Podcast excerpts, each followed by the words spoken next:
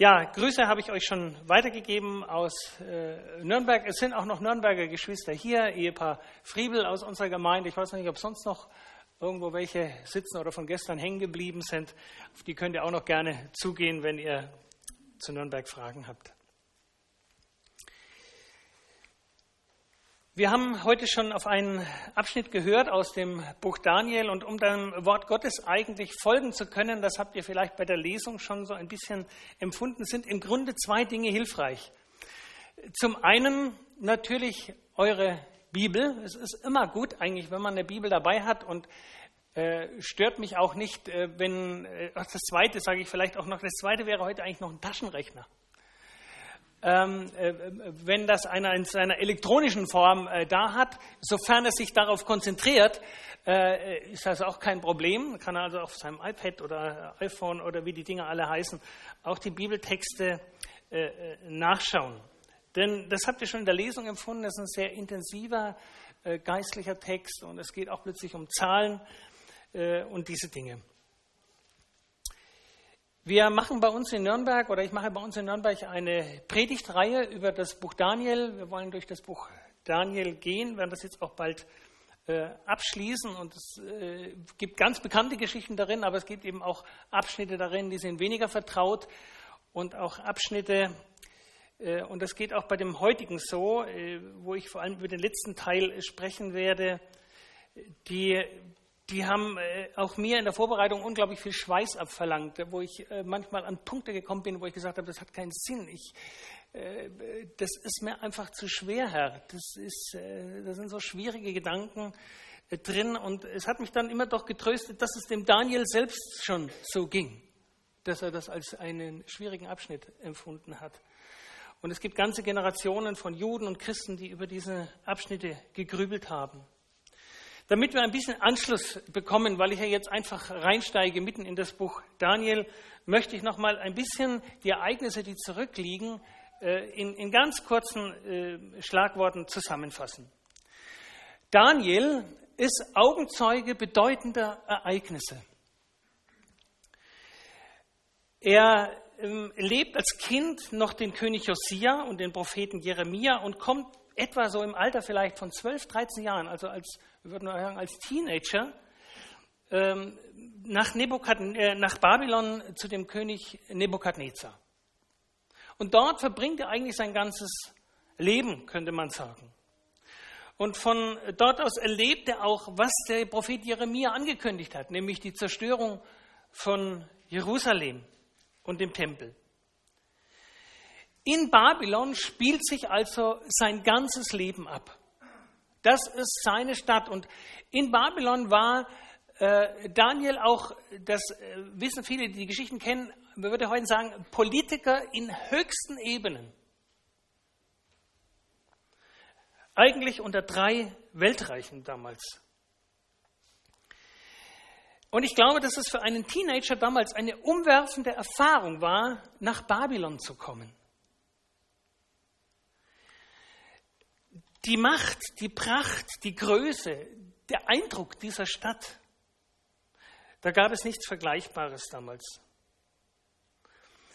Und ich sagte, Daniel bekommt, es wird einer eigentlich der bedeutenden Politiker damals. Und es, man merkt auch, wie Gott sozusagen, es gibt eigentlich nur einen riesengroßen Politiker in der Bibel, der wirklich in Weltregierungen geschafft hat. Das war Daniel. Und den hat Gott eben auch zum Propheten über weltgeschichtliche Entwicklungen berufen. Daniel ist in hoher Regierungsverantwortung, bleibt aber in sich sehr treu gegenüber seinen Werten und seinem Glauben, den er gelehrt hat. Und das ist etwas sehr Schwieriges, in höchsten Machtebenen zu stehen und gleichzeitig treu und konsequent zu Gottes Maßstäben. Es gibt viele Leute, die stehen ganz treu und konsequent zu Gottes Maßstäben, sind aber nicht in höchsten Regierungsebenen und andere sind in höchsten Regierungsebenen, aber weil das dort sehr schwierig ist, hören sie auf, treu nach Gottes Maßstäben zu leben, weil das in große Konflikte und Spannungen führt und das auch bei Daniel so. Daniel beugt seine Knie nicht, wo alle sie beugen und er macht nicht mit, wo alle mitmachen. Für ihn gibt es eine letzte und höchste Autorität und die ist ihm wichtiger als sein Leben. Und darum geht es eigentlich in dem ganzen Buch Daniel, um diese Frage, wer und wessen Wort ist die letzte Autorität in meinem Leben? Wer ist der Herr auch der Geschichte und der geschichtlichen Abläufe in dieser Welt? Und Daniel ist jemand, der in Babylon, und das lernen wir zugleich schon von ihm, eben in der Fremde, in einer Welt, die anders denkt und tickt, täglich Zeit verbringt, regelmäßig Zeit verbringt in Gottes Wort und im Gebet. Wir erfahren viel über sein geistliches Leben in dem Buch. Und in diesem Forschen in der Schrift und in diesem Beten lässt Gott ihn sozusagen einmal hinter die Ereignisse der Weltgeschichte blicken. Daniel schaut in die Zukunft, in die fernste Zukunft, in unsere Zukunft hinein. Er sieht Dinge, die kann er gar nicht einordnen. Aber es ist wie wenn Gott einfach einmal für einen Moment den Vorhang hebt und, und hineinschauen lässt in die Ereignisse, die kommen. Und das ist auch die Frage, das ist nicht nur die Frage zur Zeit Daniels, das ist ja auch heute eine Frage, die die Menschen bewegt. Wie geht das in dieser Welt weiter? Wie geht die Geschichte dieser Welt weiter? Wir alle äh, spüren das fast ein bisschen so, auch in der Welt um heute, um uns. Diese, äh, man merkt, es ist so viel Veränderungen, äh, viel Unruhe. Äh, es gibt Zusammenbrüche in der Wirtschaft. Wer von uns hätte vor fünf Jahren das Wort Grexit verstanden?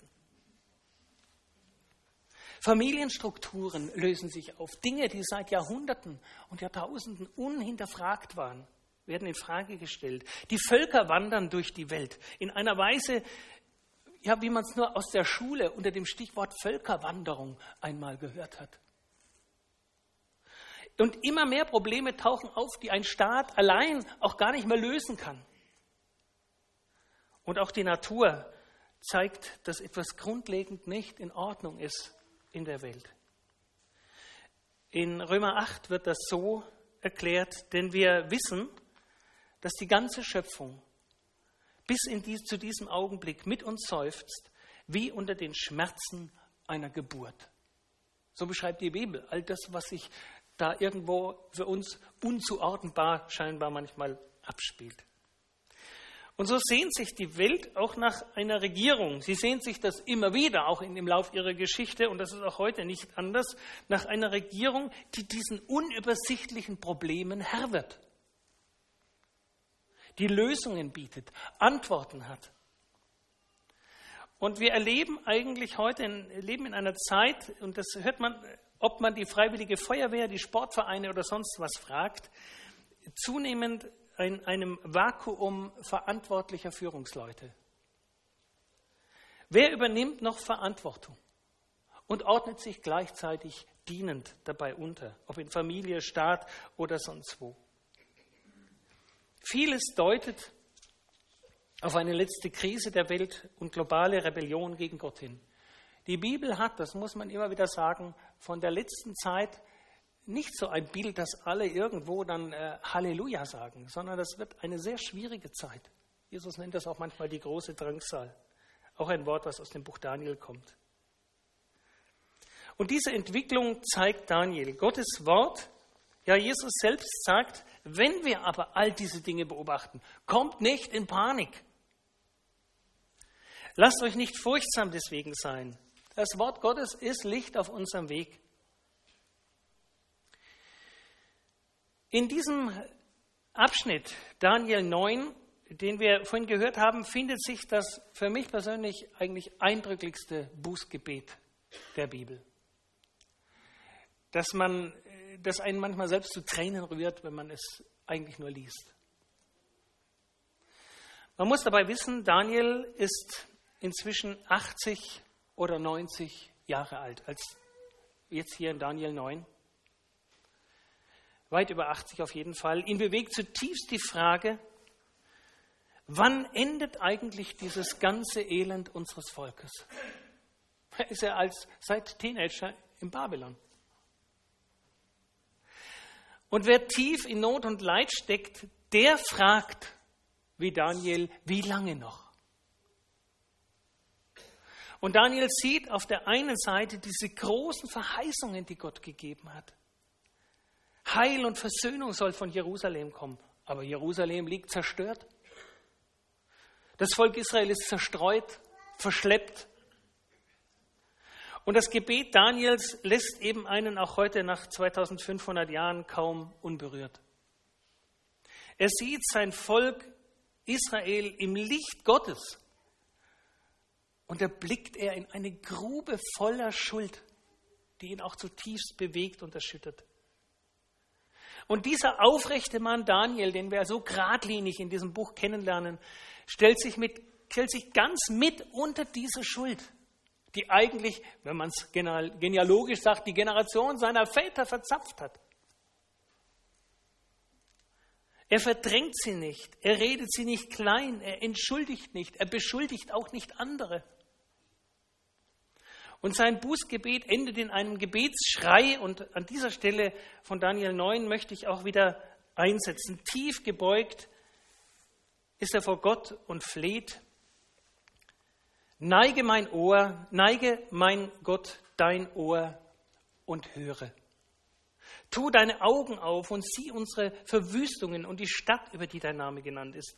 Denn nicht aufgrund unserer Gerechtigkeit legen wir unser Flehen vor dich hin, sondern aufgrund deiner vielen Erbarmungen. Herr, höre, Herr, vergib. Herr, merk auf und handle. Zögere nicht, um deiner selbst willen, mein Gott. Nicht um meines großen Glaubens willen, um deiner selbst willen, mein Gott. Dein Name ist doch über der Stadt genannt und deinem Volk ausgerufen worden. Welche Gemeinde, welche Kirche, welches Volk in der Welt könnte vor Gottes heiliges Angesicht treten und sagen, solche Worte haben wir nicht nötig. Das Bekenntnis von Schuld ist eigentlich sogar, so empfinde ich oft, das Merkmal der wahren Kirche Jesu. Und das unterscheidet Gottes Volk auch von der Welt prüfen wir uns ruhig mal selbst. Da steckt, da steckt auch tief in uns. Kennzeichen der Welt ist es, Schuld klein zu reden, vor allem die eigene. Und unsere, um unsere eigene Schuld herumzureden, sie auf andere zu schieben, andere verantwortlich zu machen. Das merke ich ja schon, wenn zurzeit die Dachdecker äh, am Haus und wenn ich immer mit dem Chef spreche, da, da kommen immer Sätze vor, die sollten mal und die sollten mal und die sollten mal. Wir reden auch oft als Christen lieber von der Liebe Gottes als von seiner Heiligkeit und seinen Geboten. Wir reden lieber von seinen offenen Armen als von seinen heiligen Gesetzen. Und wo das Bekenntnis der Schuld verstummt, ihr Lieben, da verstummt im Grunde immer auch der Glaube. Und Daniel ist nun einer, der, der Daniel glaubt nur an eine, an, hat oder hat nur eine Hoffnung. Herr, wir sind doch nach deinem Namen genannt. So tritt er vor Gott. Du hast uns doch in deine Hände geschrieben. Allein dein gnädiges Erbarmen ist etwas, was uns Hoffnung gibt. Und so fragt dieser Daniel, wie lange hält das noch an? Wie lange hält dieses Gericht Gottes über unser Volk noch an? Wann schenkt Gott Heil und Erlösung? Und er liest in Gottes Wort und er betet. Und durch das Studium, das stand hier auch ganz direkt in diesem Abschnitt, durch das Studium des Propheten Jeremia, erkennt er, dass Jeremia einen Zeitraum von 70 Jahren für Gottes Gericht voraussagt. Und Daniel, da rechnet er, sagt, Mensch, die 70 Jahre, die sind aber jetzt so ziemlich um. Diese 70 Jahre, die Gott für dieses Gericht über Jerusalem vorausgesagt hat. Jetzt müsste sich doch eigentlich Gottes Arm bewegen, aber ich sehe nichts. Wer von uns glaubt, beten hat wenig Sinn, der hat noch nicht Daniel 9 gelesen. Denn jetzt geht es eben so weiter. Als ich noch so redete und betete und meines und meines Volkes Israel Sünde bekannte und mit meinem Gebet für den heiligen Berg meines Gottes vor dem Herrn, meinem Gott lag, eben als ich noch so redete, also mitten in meinem Beten. Während Daniel betet, passiert etwas. Daniels Worte kommen vor den Thron Gottes. Und mit den ersten Worten seines Betens hat Gott schon zu handeln begonnen. Und so sendet Gott aus seiner unsichtbaren Welt seinen Boten. Den Gabriel zu Daniel. Da heißt es, da flog der Mann Gabriel, den ich zuvor im Gesicht gesehen hatte in der Vision, um die Zeit des Abendopfers dicht an mich heran und er unterwies mich und redete mit mir und sprach, Daniel, jetzt bin ich ausgegangen, um dir zum rechten Verständnis zu helfen. Denn als du anfingst zu beten, als du anfingst zu beten, erging ein Wort und ich komme um dir es kundzutun. Also wenn ihr das Beten anfängt, fangt, denkt immer schon an diese Stelle. Denn du bist von Gott geliebt, so merke nun auf das Wort, damit du das Gesicht verstehst. Der Engel sagt also zu Daniel, das, wonach du dich sehnst, das wird geschehen. Aber es dauert noch. Es dauert mehrere Generationen sogar. Bevor das Ende kommt, bevor die Welt am Ziel ist, müssen sechs Dinge geschehen, die eigentlich alle hier in Vers 24 stehen, die alle komprimiert äh, drin. Erstens, die Rebellion Israels muss zu Ende sein. Zweitens, ihre Sünde muss weggenommen sein. Drittens, Gott und sein Volk müssen versöhnt sein. Viertens, es steht eine neue, ewige Gerechtigkeit zwischen Gott und Menschen. Fünftens, alle Weisungen der Schrift müssen erfüllt sein. Und sechstens, so steht es in den Lutherbibeln oft, der Allerheiligste oder das Allerheiligste muss gesalbt sein. Was ist das Allerheiligste, was Gott hat? Das ist sein Sohn,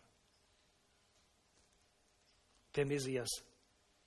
Daniel, es dauert noch lange. Und dann heißt es weiter, 70 Jahrwochen sind verhängt über dein Volk und über deine heilige Stadt. Dann wird dem Frevel ein Ende gemacht und die Sünde abgetan und die Schuld gesühnt und es wird eine ewige Gerechtigkeit gebracht und Gesicht und Weissagung erfüllt und das Allerheiligste gesalbt werden. Ein jüdischer Geschriftgelehrter, der würde sofort diese Zahlen verstehen.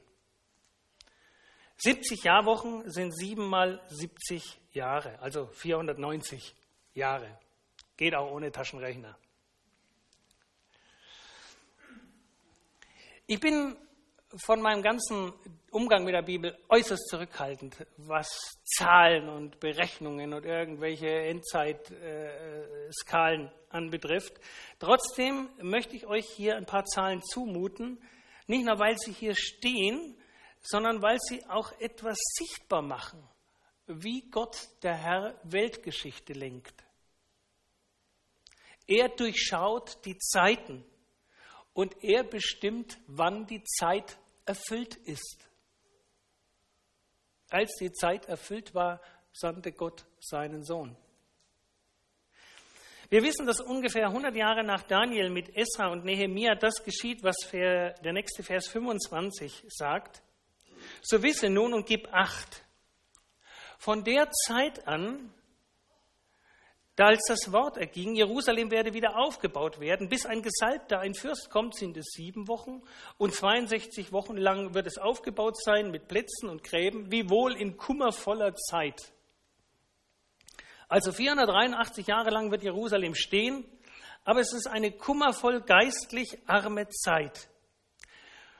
Und das steht indirekt ausdrücklich in euren Bibeln. In jeder Bibel merkt man das nämlich daran, dass die Geschichte des Alten Testamentes gut 400 Jahre bevor das Neue Testament beginnt, endet. Kummervolle Zeit. Keine besonderen Gottesleute, Propheten, die auftreten.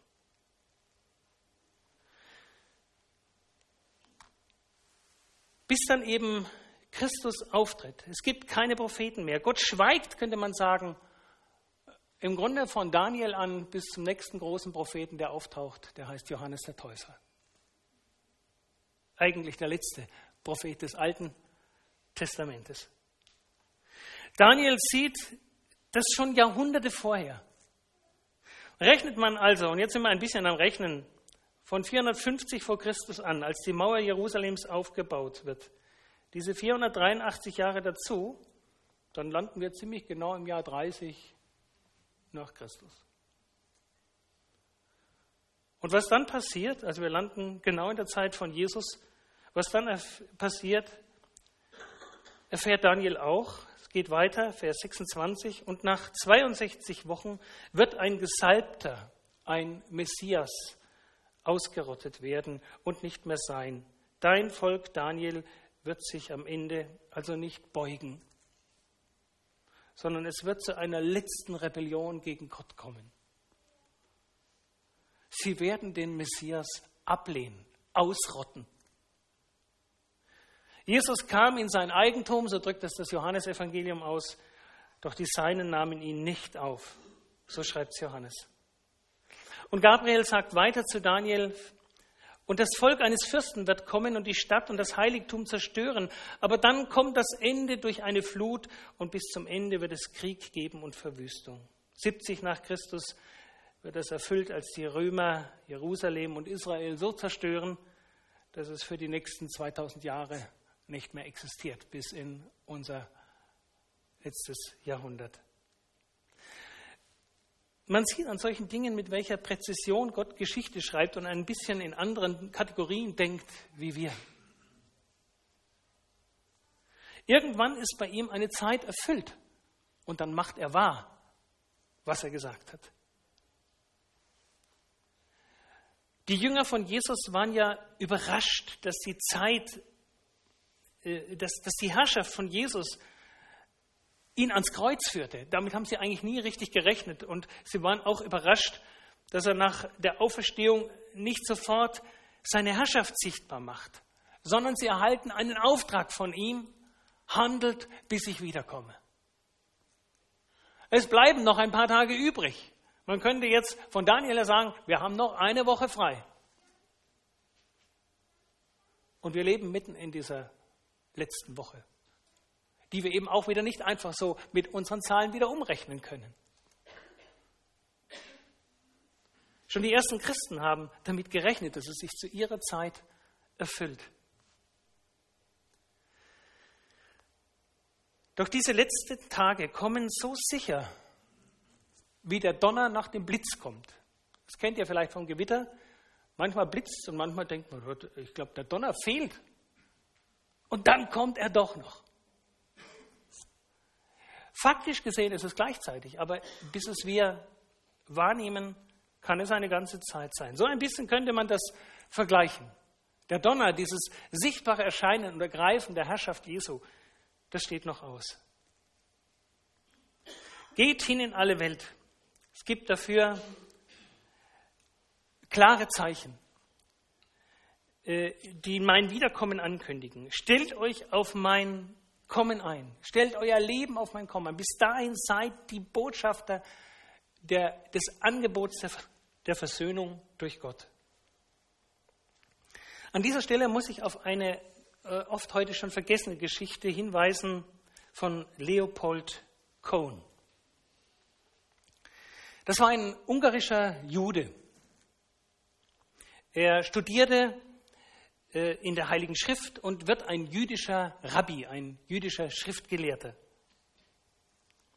Ihn beschäftigt zutiefst, wie Daniel äh, diese Frage, warum dauert das eigentlich so lange mit der Erlösung unseres Volkes? Warum erleben wir in dieser Welt immer so viel Verfolgung, Druck, werden irgendwo verjagt? Und manche Tage betet er bis Mitternacht, so heißt es, auf nacktem Boden. Täglich lautet sein jüdisches Bekenntnis, was manche fromme Juden beten. Ich glaube mit einem völligen Vertrauen an das Kommen des Messias und auch wenn er sein Kommen verzögert, ich will täglich auf sein Kommen warten. Und so sucht er Antwort und erzählt, wie er genau her Daniel 9 studiert. Und erkennt mit diesem Kapitel, dass die Ankunft des Messias nach diesen Zeitangaben eigentlich längst geschehen sein muss. Und er ist erstaunt über die Klarheit des Wortes Gottes. 1892 reist er als Rabbi für weitere Studien in die USA. Als er durch New York geht, kommt er an einem Schild vorbei, auf dem steht Zusammenkunft für Juden. Und er weiß, das sind solche Juden, die glauben, der Messias sei bereits gekommen. Der Pastor dort, er geht hinein, gibt ihm ein hebräisches Neues Testament und sagt, lies das, Leonard. Und er schlägt es auf und liest den ersten Satz des Neuen Testamentes. Matthäus 1, Vers 1. Dies ist das Buch von dem Messias Jeschua, dem Sohn Davids, des Sohnes Abrahams. Und dieser eine Satz löst bei ihm unbeschreibliche Gefühle aus. Die Tage, die er qualvoll in Suchen und Beten verbracht hat, hat er selber das Gefühl, gehen zu Ende. Und er schließt sich in sein Zimmer ein und schreibt in sein Tagebuch, ich begann zu lesen um 11 Uhr in der Früh und fuhr fort bis 1 Uhr nach Mitternacht. Ich konnte nicht den gesamten Inhalt des Buches verstehen, aber ich konnte zumindest erkennen, dass der Messias Jeschua heißt, dass er in Bethlehem in Juda geboren ist, in Jerusalem lebte und mit meinen Leuten sprach. Und dass er kam gerade zu der Zeit, in der die Prophezeiung von Daniel vorhergesagt war. Meine Freude war grenzenlos. Und er betet erstmals an diesem Tag, mein Herr, mein Messias Jeschua, du bist der eine, in dem Israel verherrlicht werden soll und sein Volk versöhnt.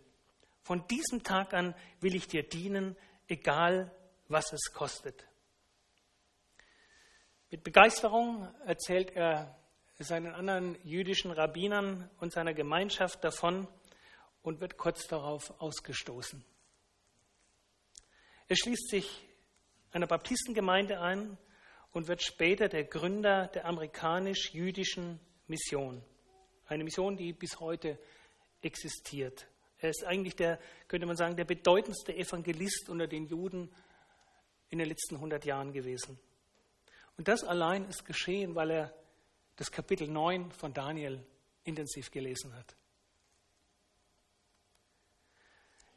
Genauso sagt Jesus, achtet auf die Zeichen der Zeit der letzten Zeit, dann seht ihr, wie nahe Gottes Geschichte an ihr Ziel gekommen ist. Sicher, es kommt dieser letzte Tag irgendwann.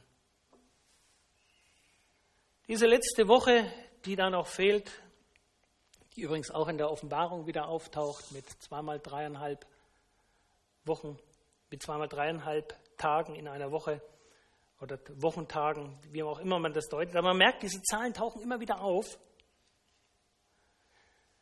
Irgendwann ist für Gott die Zeit erfüllt und Jesus kommt mit Macht und Herrlichkeit.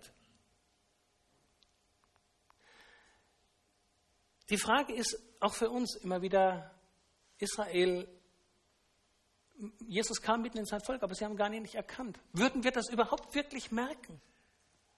Sind wir eigentlich wirklich vorbereitet vorbereiteter wie Israel auf das Kommen des Messias und verändert so ein prophetisches Wort unser Leben. In Hebräer 10 heißt es, wir sind füreinander verantwortlich und wollen uns gegenseitig dazu motivieren, einander Liebe zu erweisen und Gutes zu tun. Deshalb ist es wichtig, dass wir unseren Zusammenkünften nicht fernbleiben, habt ihr heute schon erfüllt, wie einige sich das angewöhnt haben, sondern dass wir einander ermutigen. Und das umso mehr, und jetzt kommt es, als wie wir feststellen, ihr selbst feststellen könnt, der Tag näher rückt, an dem der Herr wiederkommt.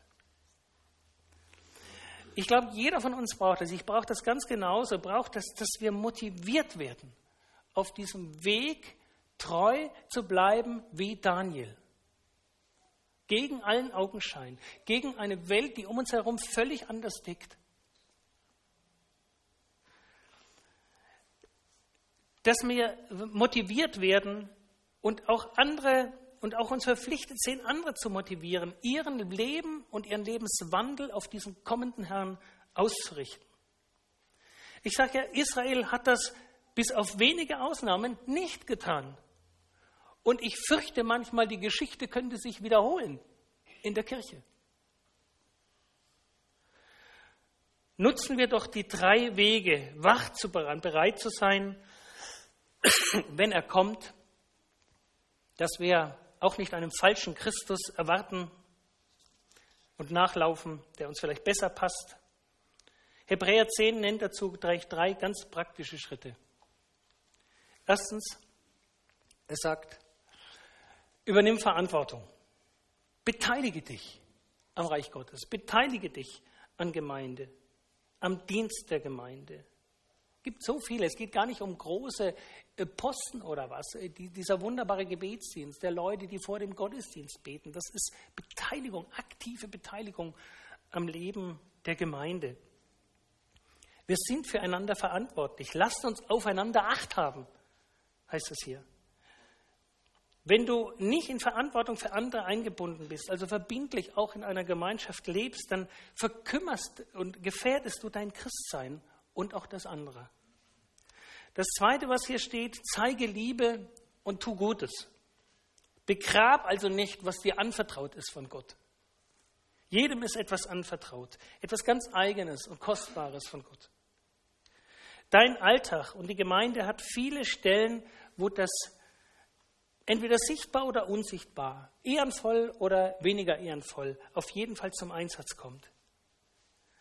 Aber es hat unendlich viele Stellen, an denen wir Liebe zeigen und Gutes tun können, in den kleinen Dingen des Alltags unseres Lebens.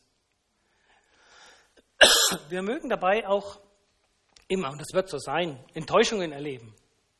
Wir haben gestern auch in einem Traugottesdienst über enttäuschte Liebe gesprochen.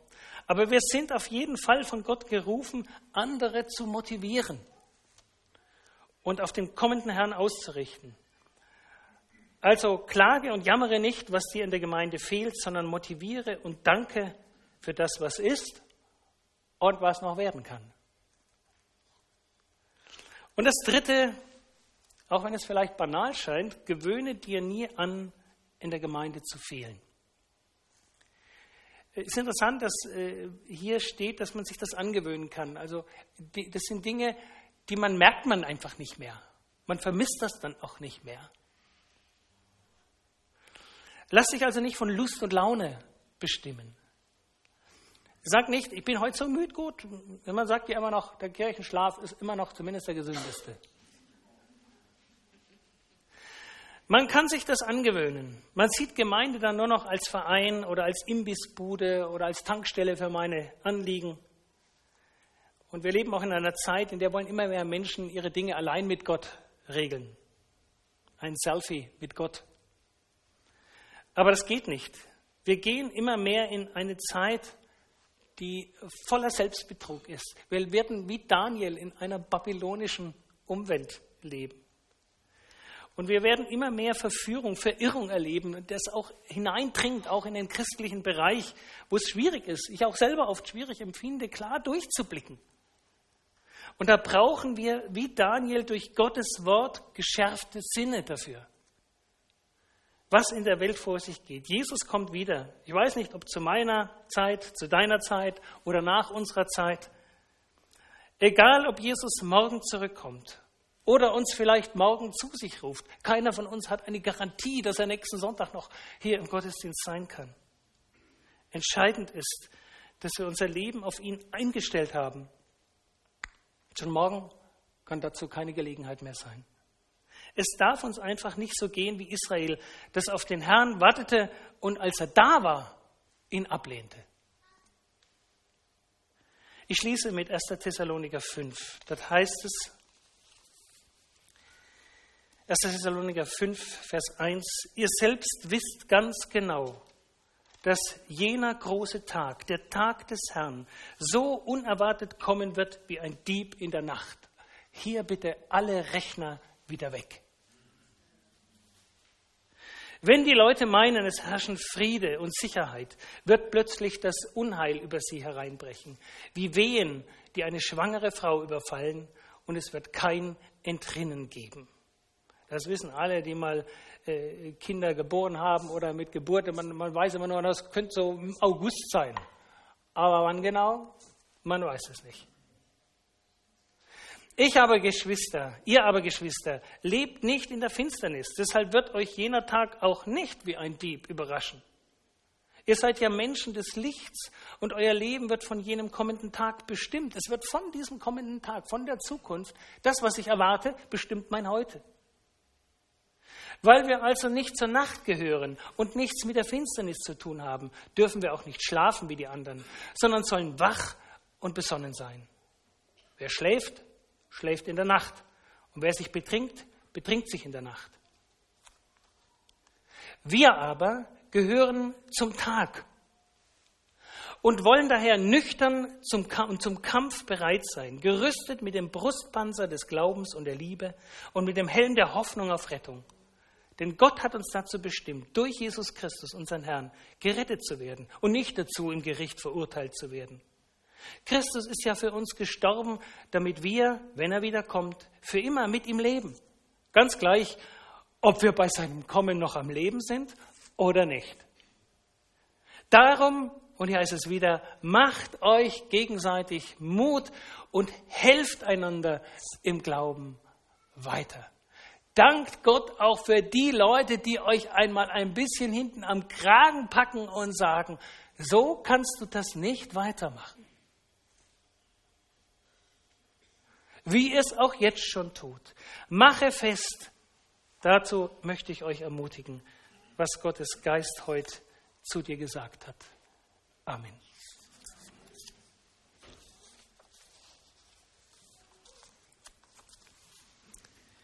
Wir wollen miteinander ein Lied singen. Es ist ein älterer Choral, den sich auch die Älteren unter uns äh, gut kennen werden. Wir warten dein, o oh Gottes Sohn. Aber achtet noch einmal in den Liedstrophen äh, drauf, das ist das Lied unter Nummer 286, wie es auch wirklich viele Gedanken, die wir eben aus dem Buch Daniel gehört haben, noch einmal aufgreift und widerspiegelt.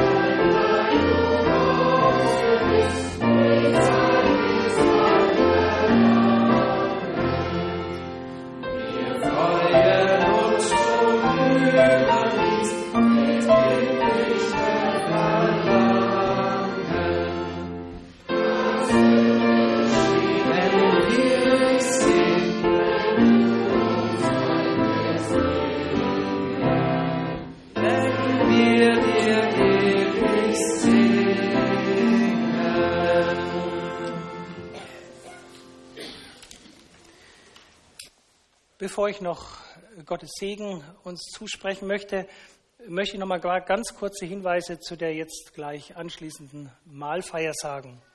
Es ist ein bisschen, lag sicher auch ein bisschen an mir, dass ich heute mit die Verantwortung gesagt habe, dass ich den Vorschlag gemacht habe, dass wir es ein bisschen, ich nenne es jetzt mal nach der Nürnberger Art, ähm, äh, machen.